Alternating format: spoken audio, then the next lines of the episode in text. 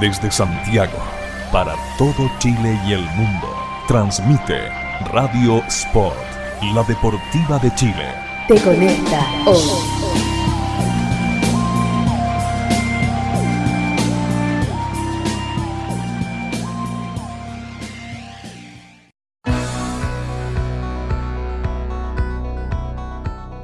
Y ahora, 60 minutos de lo mejor del básquetbol chileno e internacional. Te invitamos a amarrarte las zapatillas en 3 contra 3. El programa para fanáticos de los triples, rebotes, clavadas y tapones. No son ni gringos ni altos. Con ustedes, Matías Claro, Hernán Durán y Luis Gascón.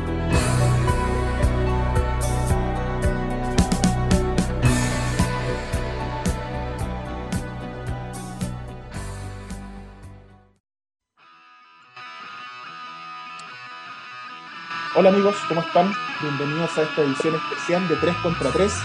Eh, una edición en cuarentena, quédense en la casa cuidándose. Nosotros estamos cada uno en su casa.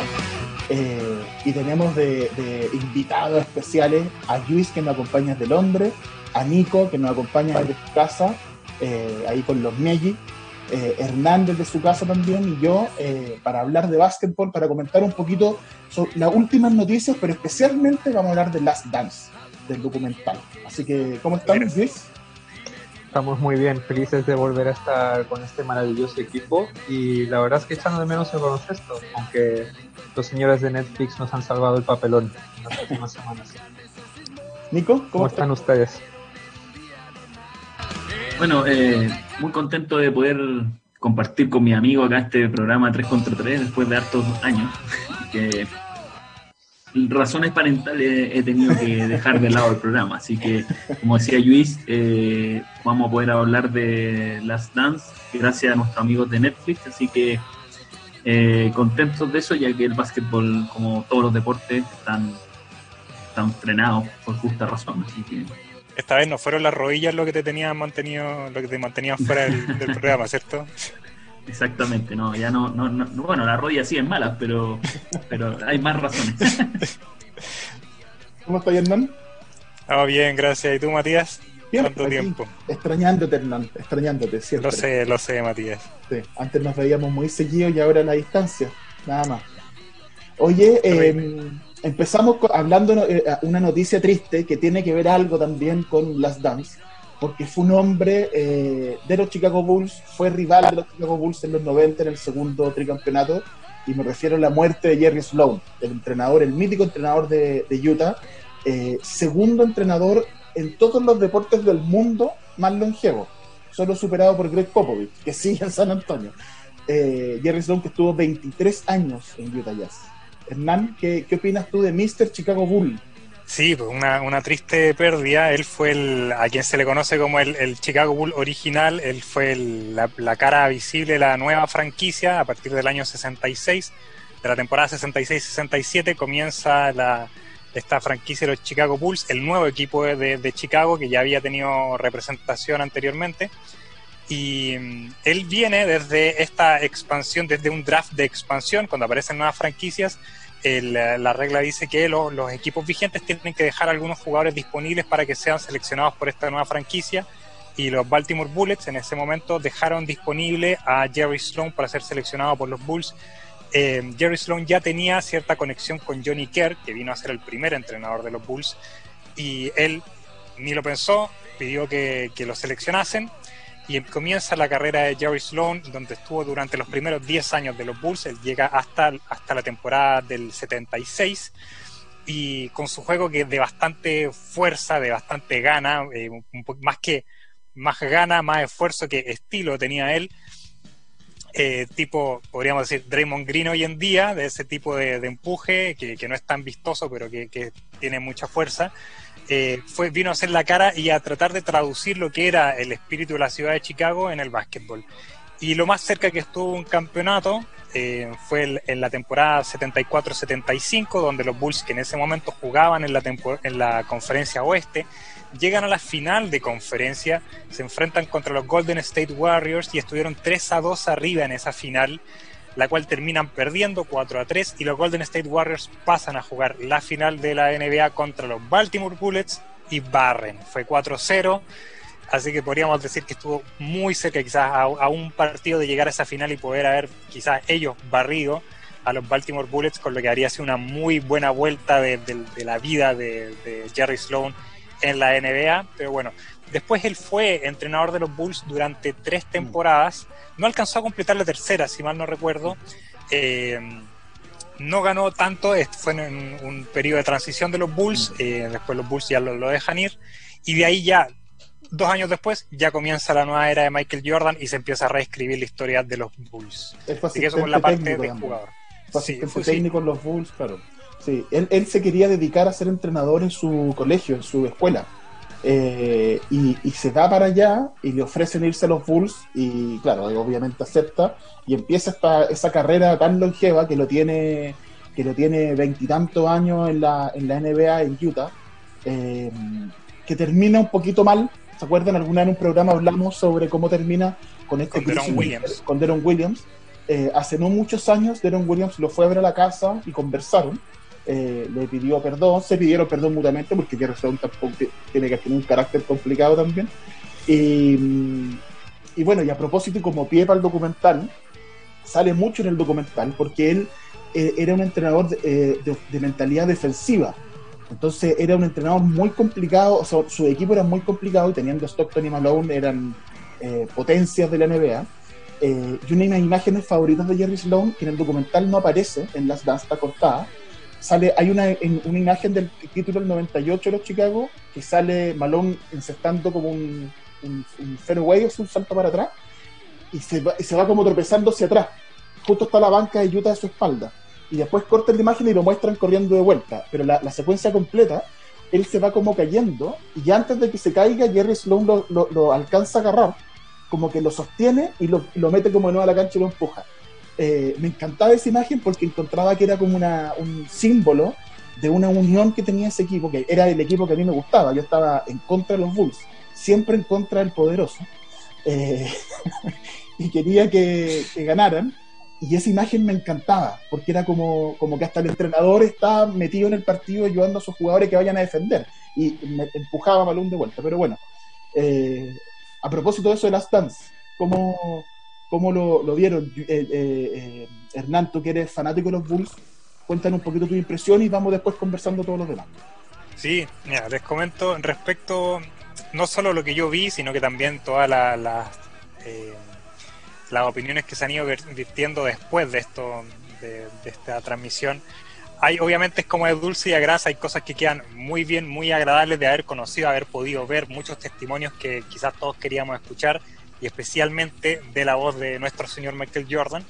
Eh, pero también tuvo como algunas consecuencias negativas con el otro héroe de los Bulls, que terminó como un poquito mal parado, que es Scottie Pippen. Mm. Ahora, para los fanáticos férreos, la verdad que esto, la verdad que no, no debilita nada el amor que se tiene por Scottie Pippen, pero quizás hubo algunas cosas que probablemente no, no era necesario que estuvieran en el, en el documental, y era más de ensalzar lo que fue una, una racha de ocho años increíble, con una pequeña pausa de un año y medio, eh, que, tuvo que ver con el retiro de Michael Jordan, pero en el global fue un documental espectacular para, para los que nos gusta el básquetbol eh, muy, muy bien hecho, con una, una forma de contarlo bastante coherente. Eh, quizás antes de todo esto, la expectativa era que fuera un documental exclusivo de la última temporada, que se termina con este sexto campeonato, pero en algún momento esto se transformó como en un documental de Michael Jordan. Que al final, si tú quieres vender un documental, tiene que ser de la mano de Michael Jordan, porque si no, no hay tanto interés masivo por conocer esto. Si no, sería el, el, público objetivo seríamos eh, como más que nada los fanáticos de los Bulls o gente que le interesa, pero nunca tanto con una trascendencia de si tienes a Michael Jordan hablando, quien mediáticamente está súper fuera de, de, toda la, la, conmoción, la televisión. Él, él ya no, no, da mucha entrevista, si bien él es dueño de los Charlotte Hornets, ya no da mucha entrevista. Por ende, escucharlo a él ya es un, un, un, valor agregado. Así que esa fue como la, la primera impresión eh, como agradable del documental, que estaba bien contado y estaba con primera persona de Michael Jordan. Nico, y para ti como fan del básquetbol, eh, ver este, ¿qué fue lo que de estos primeros dos capítulos? Hablemos, concentrémonos quizás en estos primeros dos capítulos, tres capítulos. Vamos a hacer otros programas como este, así que esta es la primera parte del, del regreso de 3 contra 3 y de este especial en cuarentena, de, además de viendo Las Dance. Eh, cuéntanos, para ti, cómo fue e-, este inicio del documental, lo que más te llamó la atención eh, de los primeros dos, tres capítulos. Lo que más me llamó la atención, lo voy a ir en, parte como basquetbolística y la parte del documental, como, como, lo, cómo nos presentan la historia.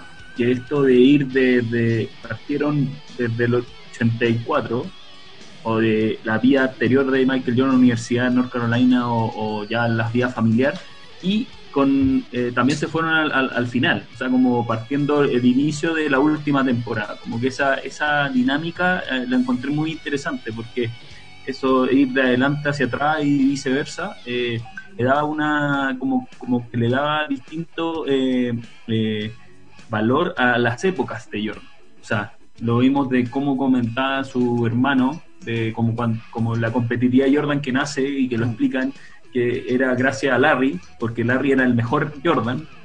Entonces Michael quería ser mejor que su hermano, entonces parte de la batalla interna familiar, de cómo ir superándose y después ya bueno va desencadenando en llegar a North Carolina donde donde James Worthy, este, estrella y Hall of Famer de, los Lakers, dice que él duró dos semanas, fue mejor que Jordan, algo así en, en la universidad.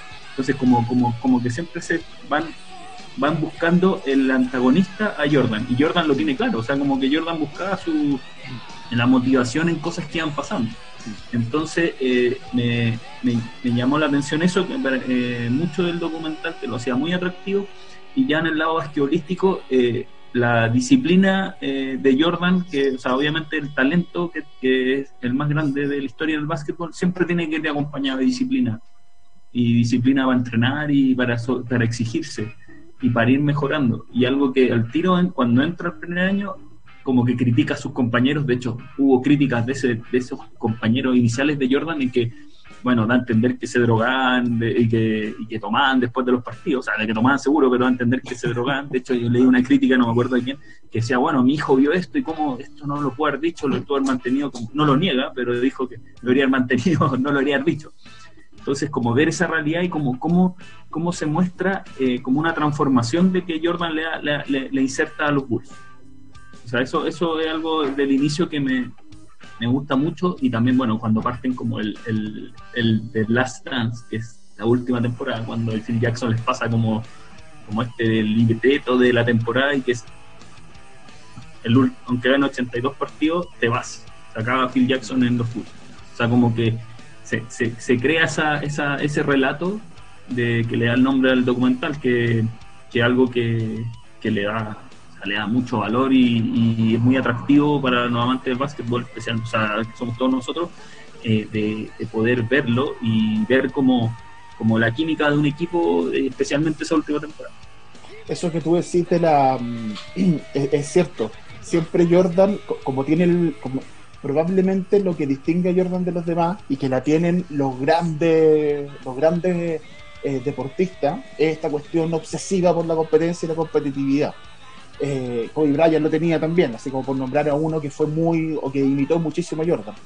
Eh, eso era muy increíble al principio, como él siempre buscaba un rival eh, en el cual medirse y siempre apuntaba alto, siempre quería medirse contra el mejor hasta que lo superaba y, es muy gracioso, incluso después es como ya medio divertido, se transformó en un meme, como ya eh, cualquier cosa era como, me miraste feo, eh, te voy a hacer 50 puntos. Salió un meme así hace poco de eso. Eh, era increíble desde ese punto de vista. Y un momento en que eso se nota mucho es en, el, en los Juegos Olímpicos de Barcelona. Y Luis, tú que eres catalán, nos puedes contar un poco eso. ¿Cómo fue para ti esos Juegos Olímpicos como, como, como catalán, como barcelonés? ¿Barcelonés es el gentilicio? Sí, barcelonés es el, es el gentilicio. Ah, yo pensé que era chileno el gentilicio. O, o barcelonesa. ya, dale, ¿cómo, cómo fue los, los Juegos Olímpicos? Bueno, los Juegos Olímpicos para, para cualquier barcelonés marcaron un, antes y un después, ¿no? A mí me agarró un, tal vez un poco demasiado joven. Eh, yo estaba entre 7 y 8 años. Tengo algunos recuerdos, entre ellos... Eh, algún partido del Dream Team, la final en particular. Pero más, más allá de, la competencia en sí, el, recuerdo que, que, tengo de, esa época o de esas dos semanas que duraron los Juegos Olímpicos es, es, todo lo que pasó alrededor de, de, la competencia en sí. Yo me acuerdo, por ejemplo, el hotel donde se alojaba el, el, Dream Team era, era sabido que todos los días había colas de gente en la entrada esperando a ver a Michael Jordan, bueno, a Scottie Pippen, a todo, a todo el plantel y la emoción que había entre, entre, entre los ciudadanos de Barcelona para poder contactar con ellos, solo fuera darles la mano al salir del hotel. Recuerdo más eso incluso que los propios, que los propios partidos. Y mm, si, si, me permitís, y en línea con lo que decía Hernán y Nicolás del documental, que estoy totalmente de acuerdo, para alguien que no es tan cercano a, a la NBA y sobre todo la NBA de finales de los 80, de los 90, yo me quedo, me quedo con, con, ese vínculo que hace el documental. No es un foco del, último campeonato de los Bulls, pero constantemente hay referencias al pasado, los inicios de Michael Jordan, que por ejemplo yo desconocía, ese gen competitivo que ya tiene desde muy muy joven la, el rol que tiene su hermano mayor, que le hace desarrollar esa, esa mentalidad ganadora, esa obsesión casi enfermiza de Jordan por, por lo que decías Matías, por encontrar siempre un, un argumento para superarse a sí mismo. Y, y, la verdad es que me llamó también la atención el, el rol omnipresente de Jerry Krause a lo largo de todo el, el documental. Eh, sabía de su historia, pero no sabía los detalles, de confesar y algo que podemos hablar más, más eh, adelante, tal vez en, el próximo programa, es eh, como europeo y como me preguntabas por los Juegos Olímpicos de Barcelona, eh, el, entre comillas, menosprecio que se le tuvo a Tony Kukoc, siendo, siendo una superestrella en Europa, en un momento en el que la, en la NBA no, no había ningún interés ni, ni empatía por lo que era el baloncesto europeo. Yo diría que que, Tony Kukoc probablemente es como el primer gran caso de éxito de un europeo en, en una franquicia ganadora en la NBA.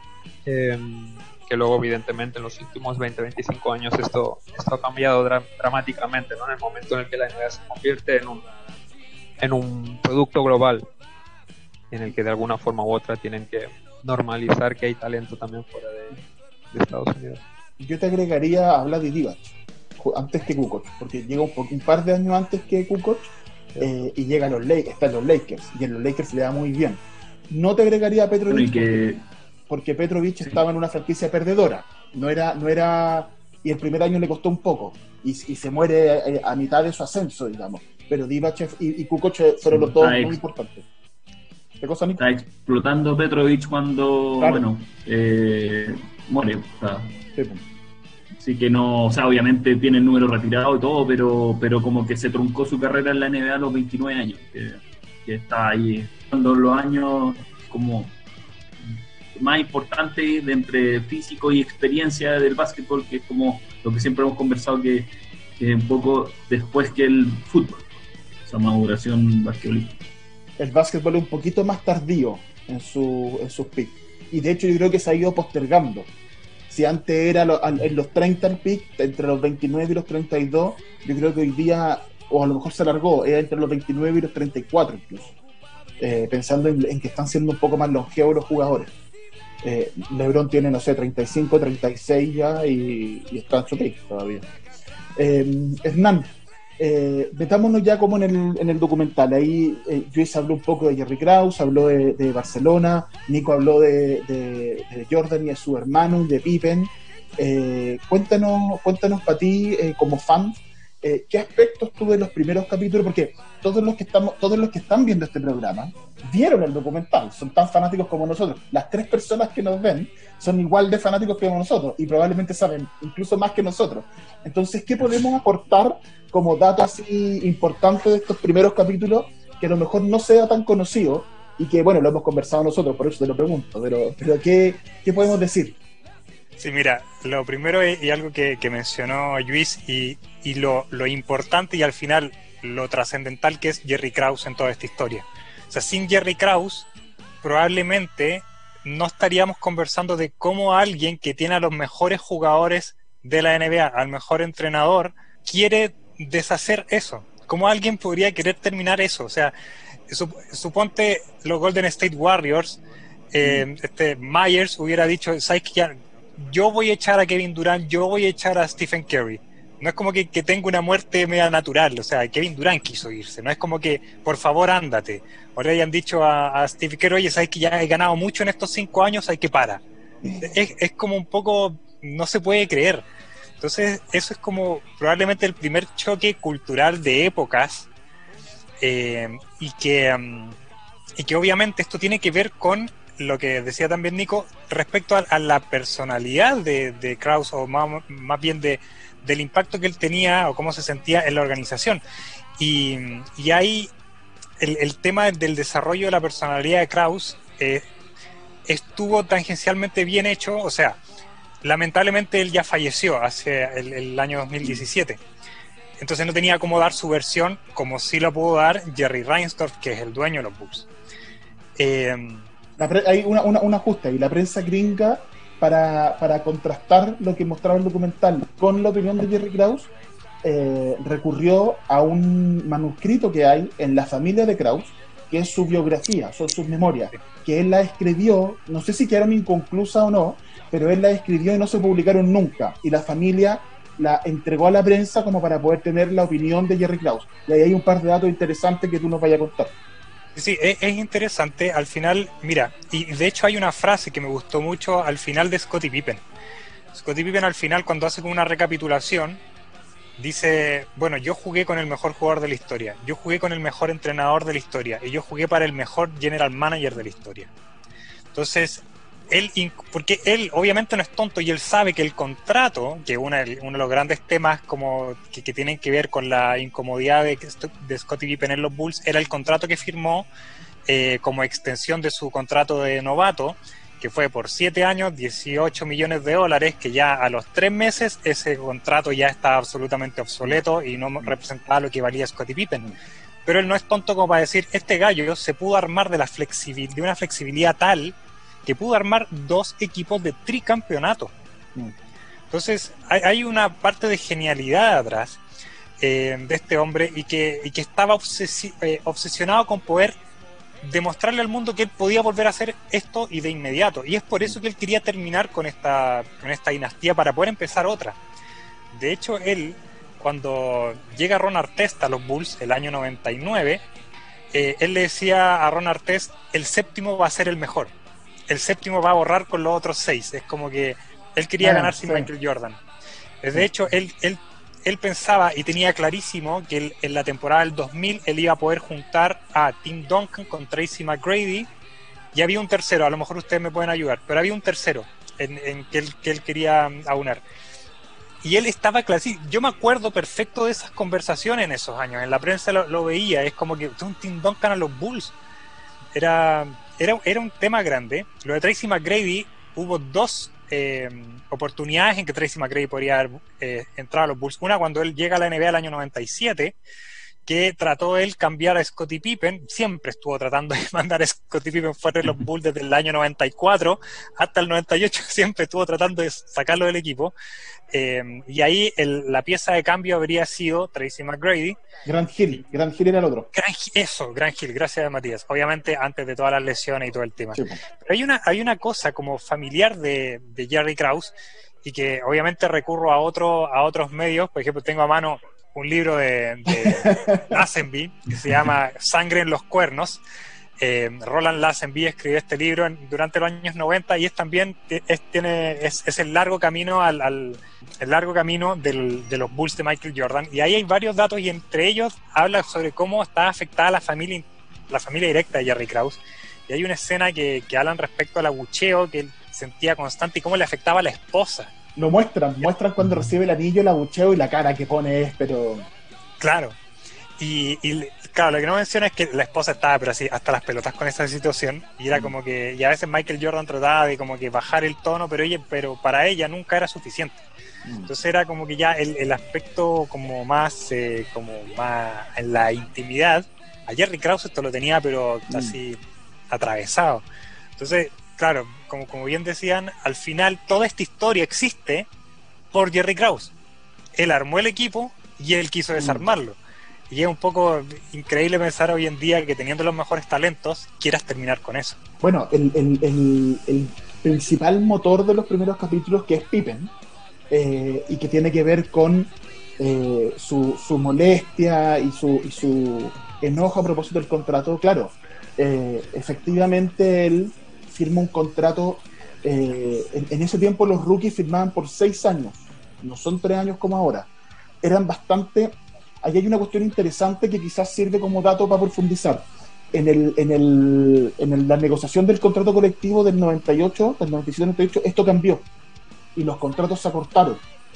Entonces ya los máximos ya no eran siete años, sino que eran o, indefinidos, porque por ejemplo Chris Webber firmó un contrato de 15 años. 15 años. Eh, claro, y, cumplió uno. Y cumplió uno y demandó el cambio y lo cambiaron. Pero en el fondo igual firmar por 15 años es, bien eh, exagerado, ¿cachai? Y, entonces, y para los eh, eh, general manager, el tema era que firmaban a un jugador por mucho tiempo y después se lesionaba, entonces, ah, bueno, eh, un costo muerto, entonces en realidad no nos sirve, qué sé yo, acortémoslo. Y no se dieron cuenta el disparo en los pies que eso significó. Porque pasar a firmar a un jugador, a un superestrella por cuatro años, le da todo el poder le da todo el poder superestrella y hoy día estamos viviendo la época, estos últimos cinco años, en donde los jugadores superestrella ejercen su poder mediante los contratos. Tú cuando tenías un contrato de cuatro años máximo, ya el segundo año estás mirando dónde te puede ir. Ya la prensa empieza a hablar de dónde se puede ir.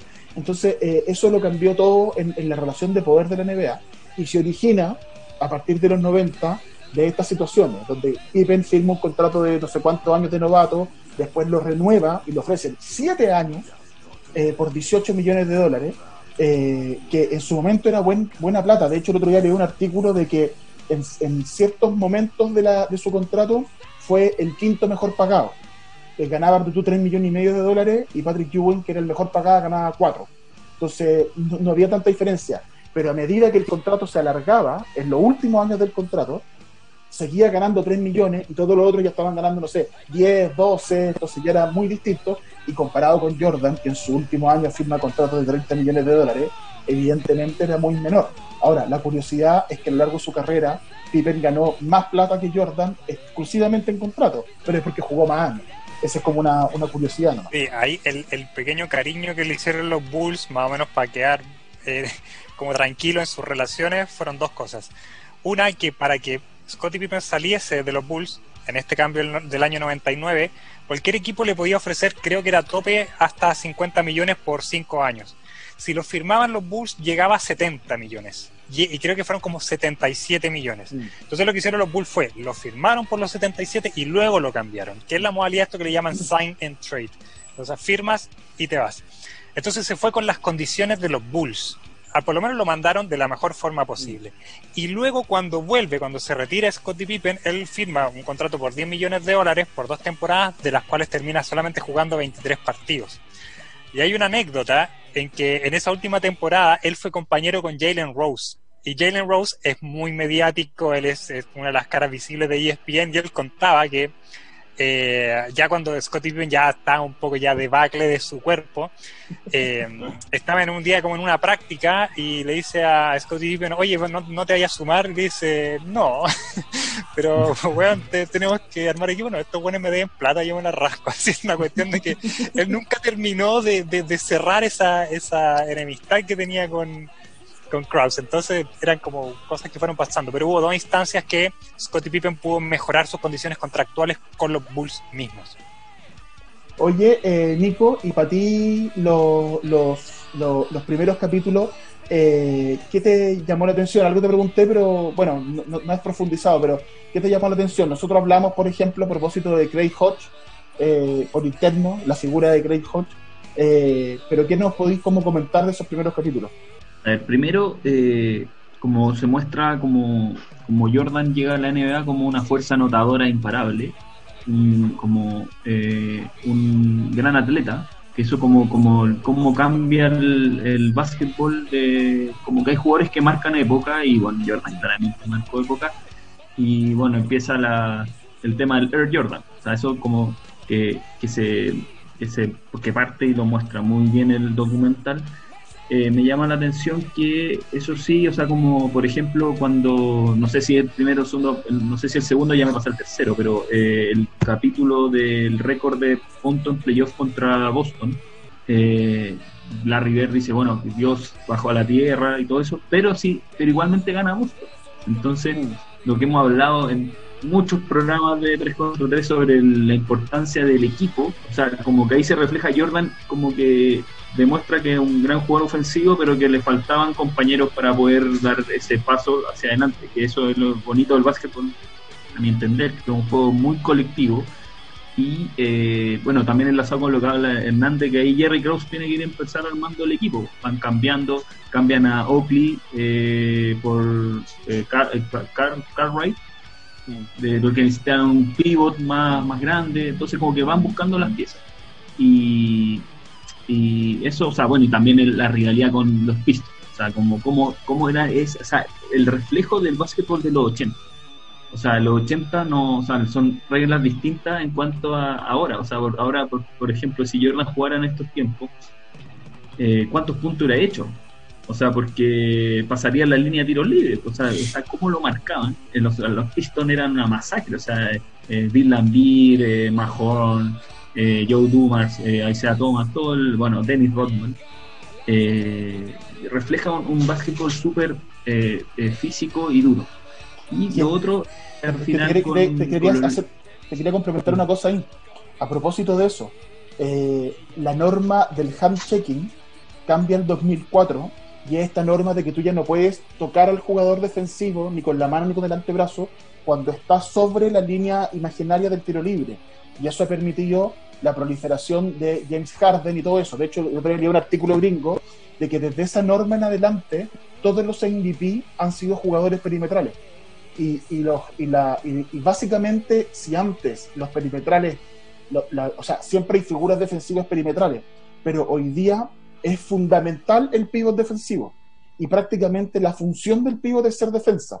Y eso es porque tiene que ser la última barrera a la penetración de los perimetrales, que ya no los puedes tocar sobre esa línea eh, imaginaria. Entonces, Jordan, jugando desde el perímetro, con su capacidad atlética, con su capacidad eh, física, con su agilidad, habría sido inmarcable hoy día. Habría hecho, habría promediado 40 puntos por partido. Y no es exagerado. Y otra cosa que ahora recuerdo, eh, cuando asume Collins de entrenador, como que Jordan, muestran un Jordan que era muy, estaba muy contento porque le ponía la pelota en las manos todo el rato y eso le gustaba mucho. Y, me gustó la parte en que, en que como que también importancia de Jerry Krause, que ponen a Phil Jackson de asistente y que pero Jerry Krause quería Tex Winter, o sea, como que eso era lo que tenía en su cabeza. Y, en, y, y la salida de Collins en una temporada buena, los, de, perdieron final con los Pistons, me parece final de conferencia, o la final, no recuerdo bien. Eh, y que lo cambian fue como, como que era sorpresivo. Mm. Y bueno, de, hecho, o sea, como que Jordan habla y reconoce que a él no le gustó ese, ese cambio porque estaba muy cómodo. Y bueno, y también se refleja la relación que tenía con, que tiene con Collins, que lo puso de entrenador en Washington cuando vuelve el 2000, 2002, parece, 2003, no me acuerdo. 2001. Eh, lo, lo pone entrenador, o sea, claramente tenía una buena relación. Entonces, como que también eso de Kraus, o sea, como que es un mérito, o sea, Kraus como que pavimentó la llegada de Phil Jackson a hacer el, o sea, como que tuvo esa visión diciendo, mira, con Phil Jackson y con la ofensiva triangular de Tex eh, íbamos a lograr algo. Y eso es algo que hay que valorar como por ejemplo, como lo que pasó con los Warriors cuando cambian a Mark Jackson, que pierde la semifinal de conferencia. eso te decir. Es, comparable, sí.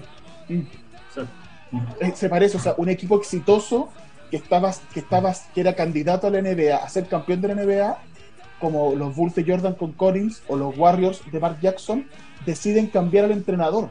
Es una apuesta en el éxito súper complicada y, y, le funciona muy bien y terminan siendo dos equipos que probablemente son los, junto a los Lakers de los 2000, deben ser los equipos que, y San Antonio, son las cuatro dinastías de los últimos 20, 30 años. Eh, eh, es bien impresionante lo, lo, semejante que es cambiar tu entrenador en el éxito y, eso te generó el pasito que te faltaba. Oye, eh, vamos a hacer una pequeña pausa y vamos a continuar con el segundo bloque para ya meternos en profundidad. Hemos hablado bien en general, pero para meternos en profundidad con lo que, con lo que fueron estos primeros capítulos de Last Dance, de qué es lo que nos tiene entretenido del básquetbol. Hay algunas noticias, se dice que se puede retomar en, Orlando o en, o en, Las Vegas, pero no hay nada claro. Eh, hoy día estamos, hoy, 24 de mayo, estamos grabando un día domingo, hoy, 24 de mayo de 2020, no hay claridad de cuándo se pueda volver. Así que hacemos una pequeña pausa y volvemos con más 3 contra 3 en Radio Sport. Radio Sport, la deportiva de Chile, te conecta hoy. Una mirada distinta, con reflexión, profundidad. La encuentras en www.opine.cl. Ya lo sabes, www.opine.cl. Somos tu portal de opinión.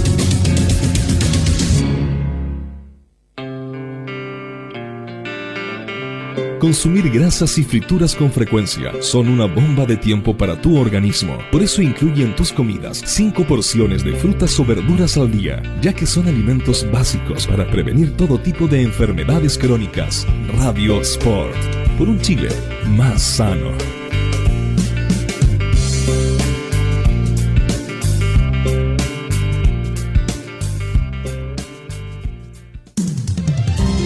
Termolaminados de León, tecnología alemana de última generación. Casa Matriz, Avenida La Serena, 776 Recoleta. Foro 22 622 56 76. Termolaminados de León. Visita www.radsport.cl, el sitio web de la Deportiva de Chile. Programas, noticias, entrevistas y reportajes, podcast radio online y mucho más. Todo lo que pasa en todos los deportes lo encuentras en www.radiosport.cl. La Deportiva de Chile en Internet. Todo el deporte se vive en directo en Radio Sport desde las canchas. Cada vez que se abre la puerta de un camarín, te llevamos en directo todo lo que ocurre antes, durante y después de los partidos para que vivas la adrenalina de estar en la cancha. Nuestros comentaristas, periodistas, reporteros y relatores te sientan en la tribuna y se ponen tu camiseta. Vive cada jornada deportiva junto a Radio Sport desde las canchas. La Deportiva de Chile te conecta hoy.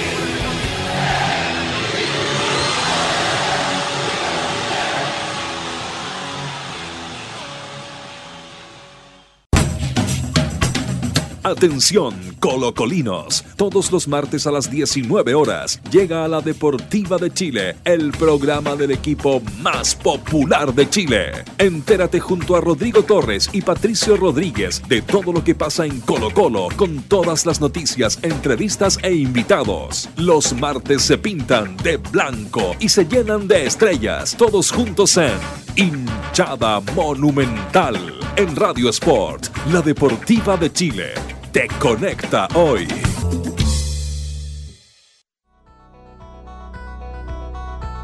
Trae tus zapatillas para jugar con nosotros en 3 contra 3, un espacio hecho por y para fanáticos de los triples, rebotes, clavadas y tapones. Escucha lo mejor del básquetbol de Chile y el mundo todos los miércoles a las 21 horas. Nos faltas tú para que se arme el 3 contra 3. Te esperamos en Radio Sport, la deportiva de Chile. Te conecta hoy.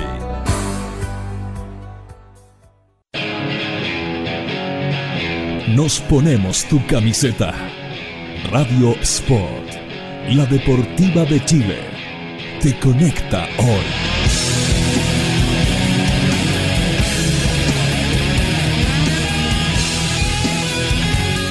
Te conecta hoy. Bienvenidos otra vez amigos a este segundo bloque en este, en este capítulo especial en cuarentena desde nuestras casas eh, con Zoom, con nuestra hermosos rostros en sus pantallas, si lo están viendo en video, o nuestras hermosas voces en sus oídos. Qué romántico, ¿no? Qué romántico. Muy, muy sensual, Matías, es muy sensual tu voz. Así es, ya. Oye, em, ya, hicimos entonces ya un primer recorrido por lo que fue el documental, por lo que fueron estas eh, grandes imágenes que quedamos, qué sé yo. Vámonos a revisar eh, cosas más puntuales de estos primeros dos capítulos. Eh, Nicolás, ¿qué, ¿qué, es lo que para ti, te lo pregunté antes de nuevo, pero, pero te lo repito, porque eh, vimos algunos ítems que han sido muy polémicos últimamente. Por ejemplo, salió las críticas de Horace Grant a Jordan de que era un soplón, eh, el tema del circo de los Bulls con las drogas y qué sé yo. Eh, ¿qué, vistes tú ahí de eso y, y, cómo has estado, qué has sentido tú respecto a la, a la, al impacto que generaron esos primeros dos capítulos? O sea, eh, bueno, es interesante ver el, lado de como las críticas, lo que no muestra el, el, documental o, lo que lo que propone o que deja en, en, en manto de duda el, documental, o sea, lo de Horace Grant. Eh, bueno, el que sale a defenderse igual le preguntando de que él no dijo nada, que no reveló ningún ningún él no fue el que sopló en este libro que salió. Sí, pero a mí es el, exacto. O sea, a mí lo de, lo de las polémicas de, del, del, de estos primeros dos capítulos, eh, podemos hablarlo de, de, de, cómo le hacían, querían como demostrarle a Jerry Krause que, por ejemplo, el, el, la llegada de Kukoc, que llega al 94 al final, ¿o no? Ese es el año que llega Kukoc a los Bulls. Pero ya lo habían seleccionado para cuando fueran al Juego Olímpico, eh, ya era seleccionado por, eh, por, eh, por Chicago, entonces que querían demostrarle a Jerry Krause que estaba equivocado de darle tanto, tanto, o sea, como tanta relevancia a Tony Kukoc, aunque ellos mismos, Jordan y, y Pippen, eh, hablan que la culpa no era de Kukoc, o sea, como que igual lo, dejan en claro que la disputa es con Jerry Krause. Entonces, como que esa, igual como que, eh, como que igual me, me, dio pena por Kukoc, así como que encontré que fue como injusto eso, esa como, esa, esa como, como castigo que querían eh, darle a Kukoc y eh, también por el desconocimiento del básquetbol europeo que había en esos tiempos. O sea, eh, estamos hablando que, que ya a finales de los 90 como que ya se empezó a valorar más por las selecciones, por ejemplo, Ginobili, que fue tan lejana, es como decir, oye, como que, que estamos mirando mal. Entonces, en ese punto, Krause es un visionario.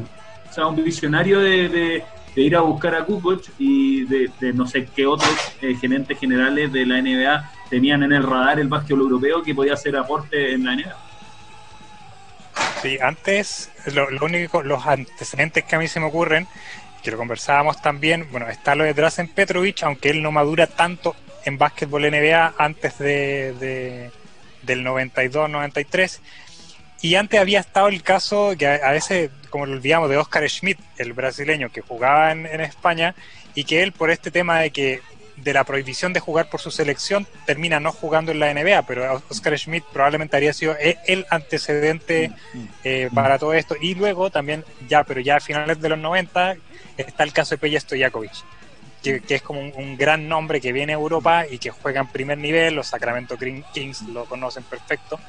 Eh, Así, que era, era, eran figuras, eran como jugadores. Que eran figuras, sí. Sí, sí, sí, sí.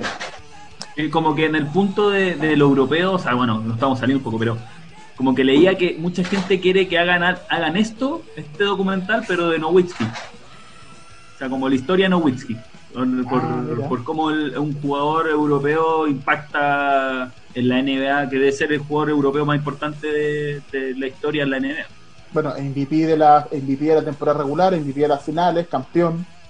Eh, mm. No sé si alguna vez fue líder anotador, yo creo que no. Pero, pero sí fue MVP de final y de, de la NBA y campeón, así que con eso. Eh... Lo, lo, más importante es el impacto que tuvo en el juego. O sea, sí, es de los jugadores que prácticamente cambiaron una posición. Sí. Y sería un impacto que vamos a tener por, por muchos años. Sí. Oye, Luis, eh, tomo lo que dice Nicolás a propósito de lo de Kukoc. Eh, pa, para, ti, para ti ver el documental, eh, me imagino que también, y, y, lo que te preguntaba al principio, con esta cuestión de Barcelona y los Juegos Olímpicos, eh, es, muy, es muy increíble mirar cómo ha cambiado la NBA eh, en su relación con los jugadores europeos y cómo eso ha traído que hoy día la NBA sea por lejos eh, eh, la liga más importante. No, no, quiero decir que siempre la ha sido, pero durante mucho tiempo hubo grandes nombres que no llegaban a la NBA, con lo que está diciendo Hernán. O sea, Oscar Smith, por ejemplo, que es el goleador histórico del FIBA, no jugó un partido en la NBA. Eh, pero hoy día eso es, muy impensado. Eh, Deja complementarte ahí, con por ejemplo Bodiroga, sería imposible que no jugara en la NBA en estos tiempos. Y en los 90 no, no llegó a la NBA. Claro. Y de hecho, casi que no llegó, hablo de memoria, tal vez no tanto porque no lo fueron a buscar, sino porque él sabía que si aceptaba ir a la NBA iba a ser hiper suplente, siendo un, jugador que era el, número uno en Europa en ese momento. Nos quedamos todos callados pensando. Eh, Sí, no, por eso. de hecho, de hecho me pasa, me pasa mm, que cuando, cuando vi el documental y, como decías, hablabas de, las Olimpiadas del 92, claramente me, llega, es algo que me toca muy de cerca. Para mí el documental es, es un resumen un poco a mi infancia, adolescencia también. Mm. Em, em, y, y, de lo que y bueno de lo que de lo que se convirtió el baloncesto para mí eh, de cómo se fue transformando la NBA de mano de los, de los Bulls y de, y de Jordan en ese fenómeno global. Es que aparece, creo que es eh, David Stern que lo comenta, ¿no? que la, NBA se convierte en un producto global de la mano de, de, esa, de ese equipo. Y así lo vivía en primera persona. Y, y, de hecho, para mí los Bulls Jordan de esa época eh, vendría a ser un poco la ley Bosman para el fútbol en Europa porque en el momento en el que se convierte eh, ese equipo en, un fenómeno global, em, eh, de alguna forma la NBA está obligada a, abrirse a buscar el mejor talento del mundo, mm. más allá de que evidentemente el mejor talento está en Estados Unidos para este deporte, pero igual eso hizo eh, de alguna forma cambiar el chip a muchos general managers y la ley Bosman, por otros motivos muy distintos, en el fútbol europeo más o menos por la misma época implicó de que las competiciones europeas de, fútbol pudieron atraer a muchísimos jugadores que en su momento no podían por motivos legales. Es distinto, pero el fenómeno es, es, el fenómeno de la globalización en, en, los dos deportes de equipo más importantes del mundo. Y eso es bien increíble. El, lo del Dream Team es súper importante recordar el documental del Dream Team que es como que hoy día podría ser como una especie de spin-off de Last Dance. Pese a que es anterior, digamos. Pero... De hecho, ocupan imágenes, o sea, yo estoy seguro que las partes del entrenamiento son la misma. Es la misma, el mismo relato, la misma entrevista a Magic Johnson, o sea, cuando habla de, del famoso partido. hacen dos equipos, sí, el famoso partido. Yo he buscado ese partido, pero parece que no está completo en YouTube. Uno, uno puede encontrar como hasta nueve minutos, pero nueve minutos así con, con entrevista y todo, pero no, ya quisiera ver ese partido de Monte Carlo que dicen que es el mejor partido que se ha jugado en la historia, pero quiero verlo. Bueno, esta, es, esa, esa etapa del Dream Team se profundiza en ese documental con todo el impacto de la globalización. Luego viene este tema de los jugadores europeos, eh, que termina desembocando incluso lo que está pasando hoy día con el mercado chino. O sea, Yao Ming y la NBA y la relación con China empieza cuando se con el Dream Team, digamos, de alguna manera. Eh, anoche vi el documental de Vince Carter, que, en el fondo habla de esto mismo respecto a Canadá, a Toronto. Y que en Canadá, en Toronto, que es en la, cuna del, del, básquetbol Canadá, donde se origina el básquetbol, eh, no, competía ni con el hockey.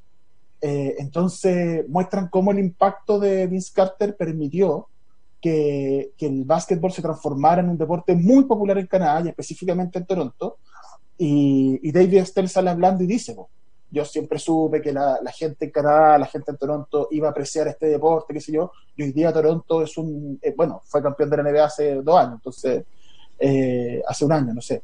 Entonces, eh, es bien increíble eso que se origina en el Dream Team gracias a Jordan. El impacto de Jordan mediático es ese, porque habían grandes jugadores antes, pero lo de Jordan es otra cosa. Mm. Una precisión, Matías, el básquetbol nace en Estados Unidos, en Massachusetts, solo que James Naismith, que es el, creador del básquetbol, es canadiense. Eso, eso, eso, eso. Sí, eso, eso. en época de noticias falsas es bueno claro. no, no, no, pero estaba pensando en eso, que, en el fondo el, padre del básquetbol es canadiense, en eso estaba pensando. Ahí está. Les, les quería hacer una pregunta a ustedes. Em, Hernán partió al inicio del programa hablando de de que tal vez se, habló de Pippen eh, desde una perspectiva que no era la mejor o no hacía falta. Em, mi, sensación es que mm, a pesar de que se trataron temas espinosos de lo que fue Pippen, eh, uno no queda con la sensación, con un, sabor amargo. Esa es mi percepción y me baso en eh, la, muestra representativa que es mi pareja, que no conoce el baloncesto y al terminar, al terminar Last Dance incluso quedó más prendada de la figura de Scottie Pippen que de la de Michael Jordan. Sí, pero eso es O porque sea, a ella ya le me entienden. Entonces, Sí, les, sí, quería, pero les quería devolver. No, pero eso es porque a ella le gustan los feos. Por eso quedó, Ahora lo entiendo. por eso quedó prendada. Todo con desapollo. Por eso quedó prendada con Pippen. Amigo, te lo tengo que decir, sorry. Está bien, está bien. Pero es que yo creo que es que la imagen de, de Pippen es como que siempre se ve, bueno, lo que hemos hablado antes del contrato y todo, como, como que como que había cierta injusticia y que igual después más adelante el documental eh, basquetbolísticamente se hace justicia con él en la temporada del 94, donde no está Jordan, Mm. 93-94, pero, pero le pegan el palo de, de que no, no quiso salir a jugar el- en el último, en el, el importantísimo. Entonces, bueno, ahí, pero como que ahí lo resaltan diciendo, bueno, Pippen es el, el jugador que es el líder de este equipo, que no está Jordan, y le dan el espacio para que resalte que su liderazgo no es el de Jordan, es otro. Aunque esperaban sus compañeros que ejerciera la mismo líder de, de ese como bullying que le hacía a sus compañeros para sacarle el máximo rendimiento. Pero la, la Es caga que Pippen, Pippen, la caga incluso- no jugar es- pero es que incluso- no. Perdona. No, no, perdón. No, que pero es que incluso lo, que decía Nicolás, yo creo que ese contraste, em, que es, evidentemente está hecho expresamente para contrastar la figura y lo que es el tipo de liderazgo de Jordan versus el de Pippen, em, yo creo que uno eh, casi empatiza más con, lo que era Pippen como figura. Era, es una persona, es Jordan es una divinidad, ¿de acuerdo? Eh, y Pippen es el mejor de los humanos con, con toda la complejidad de los humanos, con todas las decisiones que pudo haber tomado equivocadas en, su carrera, como que uno, no sé, yo incluso me sentía más cercano a los errores de Pippen que no a la divinidad de Jordan. Sí, de acuerdo. De acuerdo. El, el- el tema, a ver, el por qué se cree que Pippen está como más afectado es porque se han dado reportes de que él mismo está muy enojado por cómo él aparece en el documental. O sea, eso a mí- lo que a mí me importa es cómo se siente Pippen. Listo, a él no le gustó, listo. Podemos entender entonces que no está bien retratado.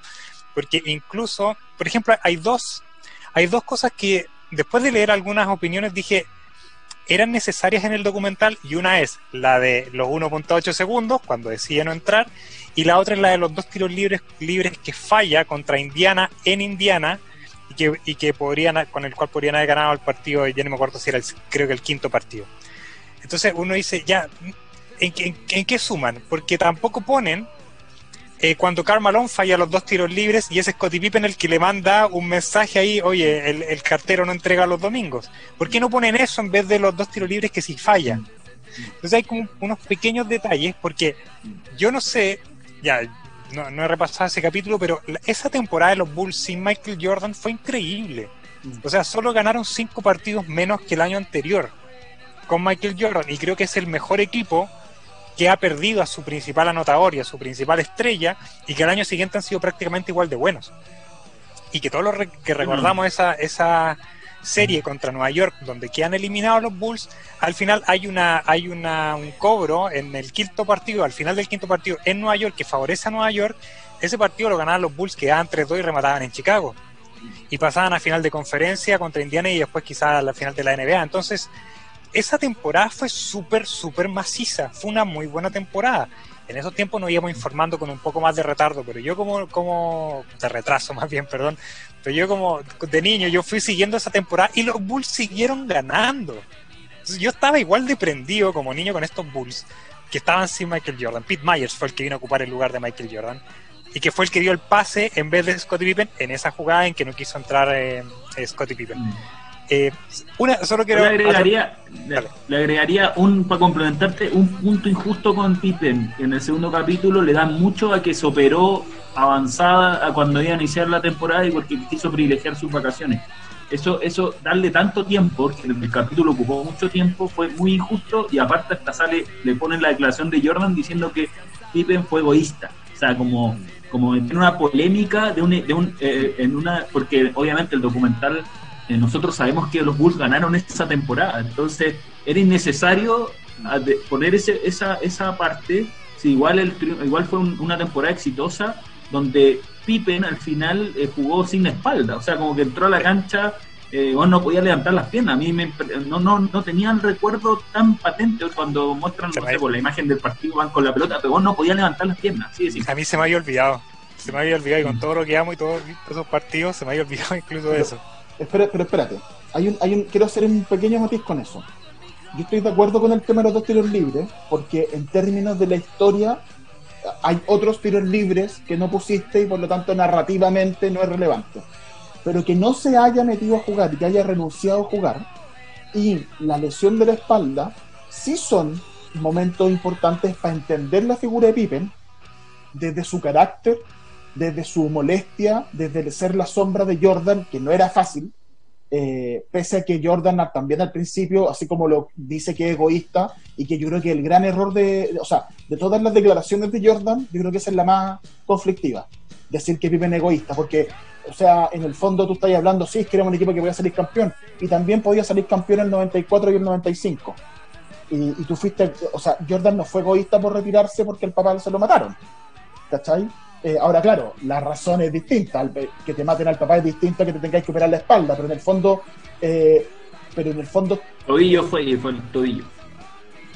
tobillo. Pero en el fondo es, es muy, creo que es muy violento de parte de Jordan eh, cuestionar a Pippen eh, sobre eso, cuando por ejemplo sus propios errores también trajeron problemas. O sea, el tema de las apuestas, el tema de esas, de esas situaciones, el tema de la relación de las apuestas con el golf, también distrajo al equipo. Eh, Y, no, no se, y no lo tratan como egoísta.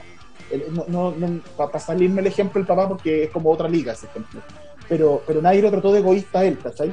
Eh, pero a mí el tema de Sitting Bull, como le pusieron, toro sentado a Pippen por no querer salir a jugar, yo lo encuentro grave y encuentro que sí es importante que estuviera porque te habla de- del liderazgo de Pippen, de, de que él se supone que era un hombre que tenía un liderazgo más blando, era el policía bueno del policía malo que era Jordan, eh, pero llegado el momento, su ego lo traicionó. Y yo creo que lo más gravísimo es cuando él dice, ¿lo harías de nuevo? Sí, lo haría de nuevo. No, ahí la caga. Sí. Ahí la caga. Y Sí. tienes razón, él tuvo la oportunidad como de, de redimirse, pero yo creo que él no expresó bien lo que quizás querría decir. Él lo que querría decir es, yo, claro, si me pones ahí de nuevo, yo voy a sentir lo mismo.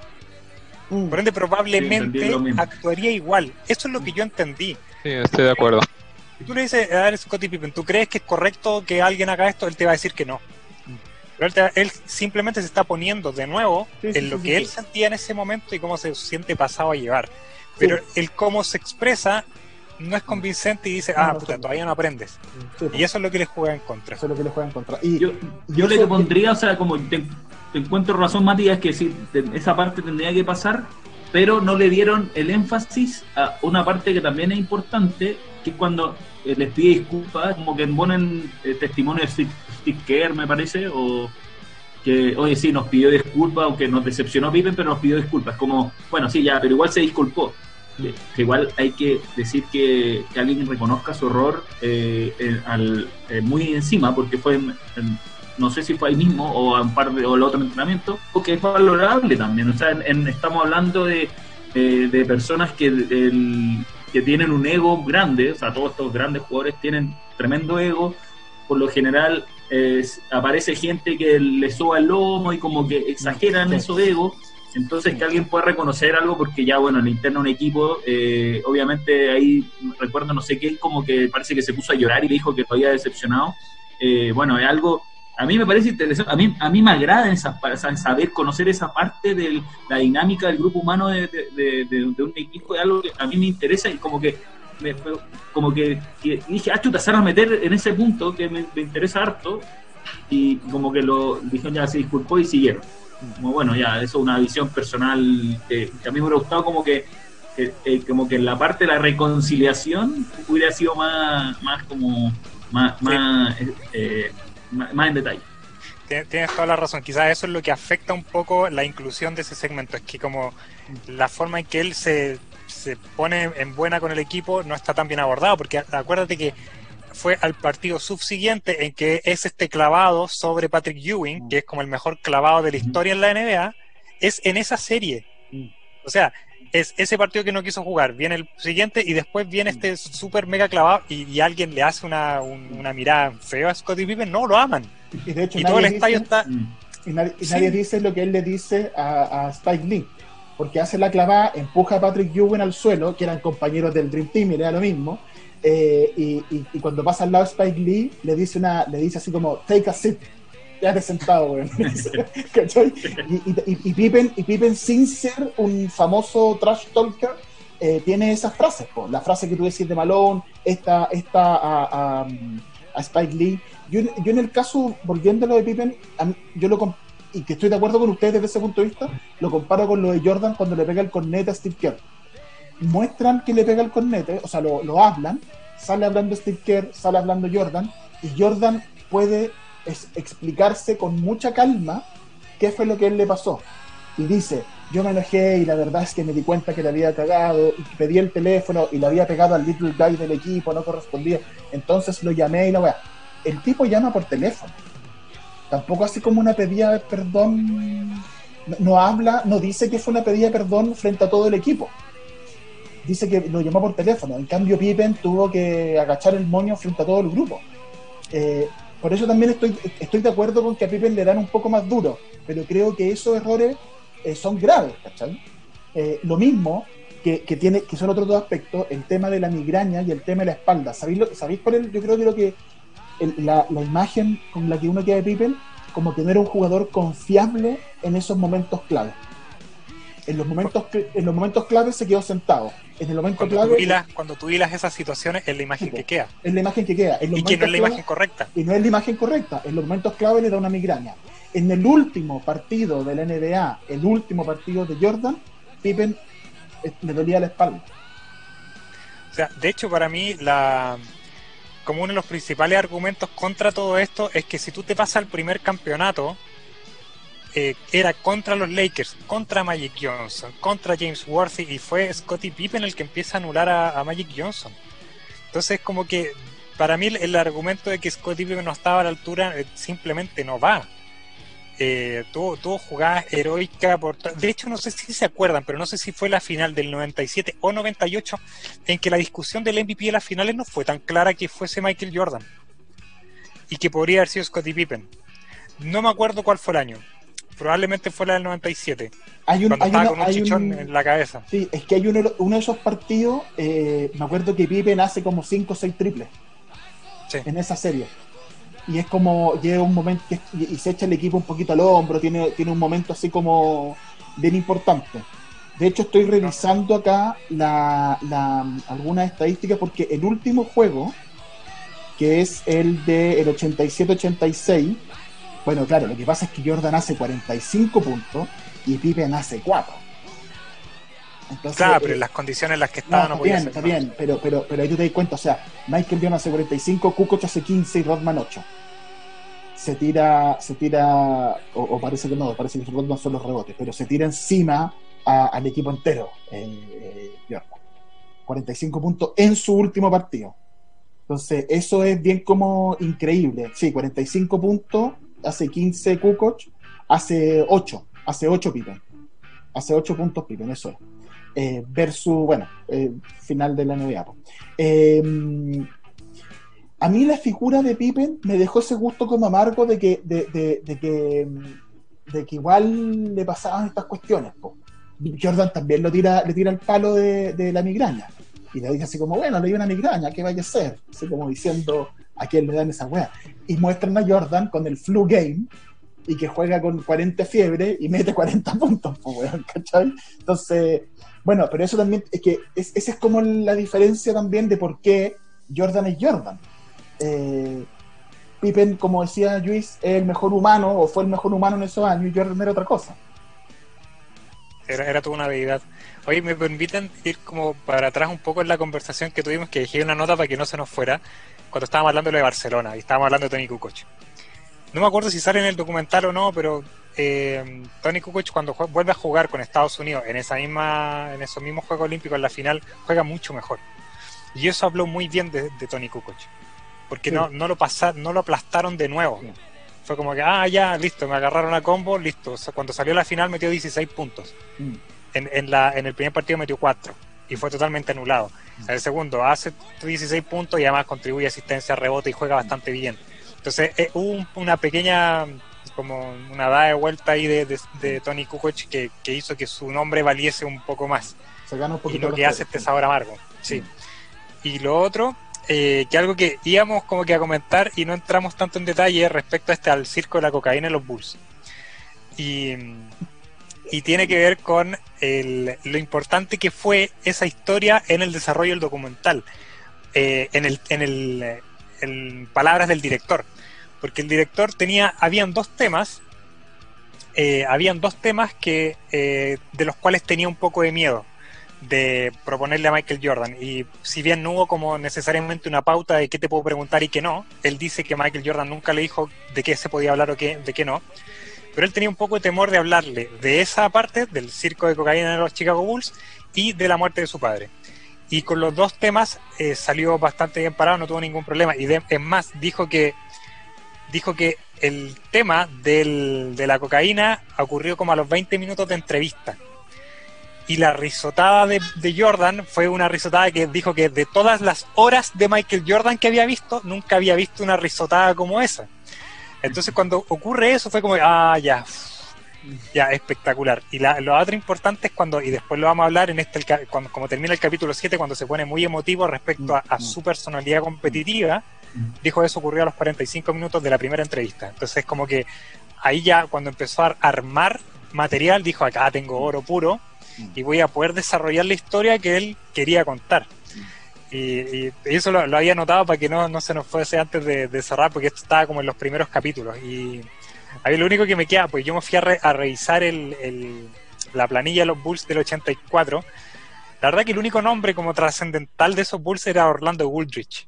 No sé si se acuerdan de él, que lamentablemente falleció hace como unos cuatro años atrás.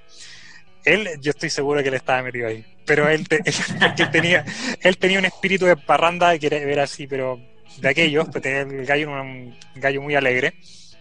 Y que era el anotador de los Bulls hasta que llega Michael Jordan. E incluso en la primera temporada de Michael Jordan, el anotador de los Bulls es Orlando Woodridge. Y después ya él se va, y creo que se va directo a los Lakers. Puedo estar un poco equivocado por un año entre medio o algo, pero él se va a, los- a los Lakers después. Pero esos años era- NBA, pero esos años de la NBA, eh, esto- estos años, el otro día leí, a propósito de esta información, y con esto va a ir cerrando porque ya estamos en la hora, eh, el otro día leí como que al- los exámenes de doping de los jugadores de la NBA, el 70% consume marihuana. Eh, lo que pasa es que, o, o sea, si le hicieran el examen de doping a todos los jugadores de la NBA, era algo así. Y que en los años 80 era ese mismo porcentaje, pero en cocaína. Entonces, la Sí, no era exclusivo de los Bulls. No era Claro, exclusivo. no era exclusivo, era, y de hecho- era la NBA. Eh, Len Bayas muere de una sobredosis de cocaína la noche en que lo eligen primero del draft. O sea, no- es como, ese fue el momento culmine en que la NBA aplica tolerancia cero con la, con la cocaína, porque es una droga que era muy destructiva para un deportista. Eh, Hay debate médico, algunos dicen que dicen que sí, pero en el caso de la marihuana pareciera ser que no es tan destructiva como para un deportista como sí lo puede ser. Me imagino que igual te genera daño, obviamente, pero, pero lo de la cocaína es una cuestión que te mata, o sea, es, otra cosa. Entonces, eh, desde esa perspectiva, la NBA cambió sus políticas y afortunadamente, porque si no, eh, habría sido todo, eh, o sea, imagínate, era un, era un negocio, era un deporte que estaba en riesgo por el uso de la droga. Eh, oye, estamos en la hora, próximo capítulo, vamos a meternos más en el documental, vamos a hablar de las finales, de los títulos que gana, vamos, vamos a, hablar de cómo fue ese primer campeonato, vamos a hablar de Paxson, vamos a hablar de, de los Bad Boys, vamos a hablar de Rodman, pero vamos a hablar de Rodman como jugador de Detroit. Eh, vamos a hablar de todo eso, vamos, esperamos contar con Luis también para, para meternos a hablar de, para que él nos pueda contar de su experiencia desde Barcelona, de lo que, de, que, que probablemente va a salir el Dream Team de nuevo, así que eso, ¿les parece? Me parece Sí. perfecto. Absolutamente. Nico, Perfecto. Sí, no, muy bien, muy, muy buen el relato que, que hizo Matías acá liderando el grupo. Y estaría bien también para la próxima ocasión saber cuál es eh, la política de las drogas de 3 contra 3 también. Tolerancia No hay, cero. no hay política. Tolerancia cero contra la abstinencia. ya, oye, amigos, un abrazo. Eh, bueno vernos en las Muy caras. bueno haberlos visto todos. Bueno en las Sí, caras. no, eh, muy rico volver a hacer un programa con ustedes. Eh, como que uno queda como con energía bien cargado. Así Mándale un beso a los mellizos que por ahí los escucho. Eso, eh, están Sí, sí, acá. Están Me silencié un rato porque eh, hicieron escándalo y no podía cortar la- el, el hilo conductor de este programa. pero Yo ya le firmé contrato de. Yo ya le firmé contrato de representación. Ocupé el contrato de Chris Webber. Los tengo 15 años firmados a, a representación. Ya, Vamos, a- vamos a ver ahí, vamos a ver muchas gracias por acompañarnos, a ustedes que nos escucharon, que nos vieron. eh, y vamos a estar pronto subiendo un nuevo capítulo para conversar, para acompañarnos en esta cuarentena y para revisar lo que ha sido el gran hito del básquetbol en estos dos últimos meses, que fue Dance. No fue básquetbol jugado nuevo, sino que fue un periodo nostálgico de revisión. Luis, Hernán, Nico, un abrazo, nos vemos luego. Un abrazo. Abrazos, señores. Chau, chau. Un abrazo virtual para todos. Chao.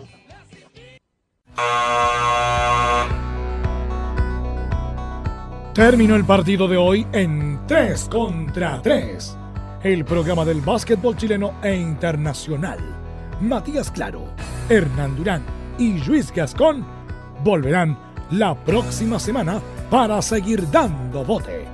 No olvides tus zapatillas.